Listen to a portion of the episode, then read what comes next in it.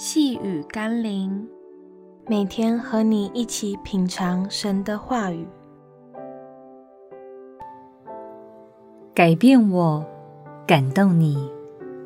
今天我们要一起读的经文是《哥林多前书》第七章第十四节。因为不幸的丈夫就因着妻子成了圣洁，并且不幸的妻子就因着丈夫成了圣洁。不然，你们的儿女就不洁净，但如今他们是圣洁的了。对于已经在婚姻中却有一方不是基督徒的家庭来说，圣经提醒我们，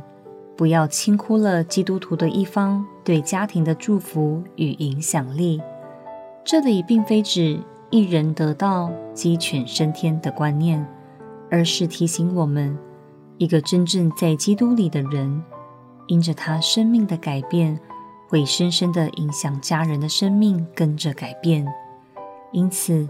基督徒务必要坚定的活出分别为圣的生活，并为我们所爱的家人祷告，求神帮助我们先活出神的形象与圣洁，再进一步的去影响身旁的家人成为圣洁。让我们一起来祷告，求主帮助我能分别为圣，让我的生命强而有力地活出你的荣美，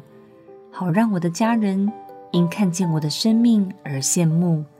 因感受我在基督里的不同而感动，使他们都愿意像我一样认识耶稣、经历耶稣、得着耶稣。奉耶稣基督的圣名祷告，阿门。